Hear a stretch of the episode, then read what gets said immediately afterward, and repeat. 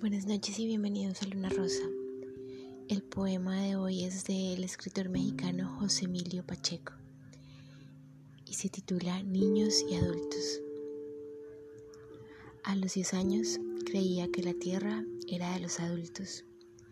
Podían hacer el amor, fumar, beber a su antojo, ir a donde quisieran, sobre todo aplastarnos con su poder indomable.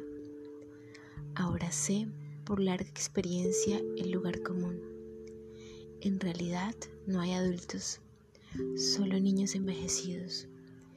Quieren lo que no tienen, el juguete de otro.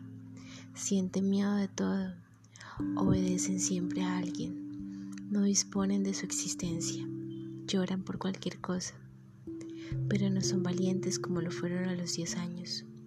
Lo hacen de noche y en silencio y a solas.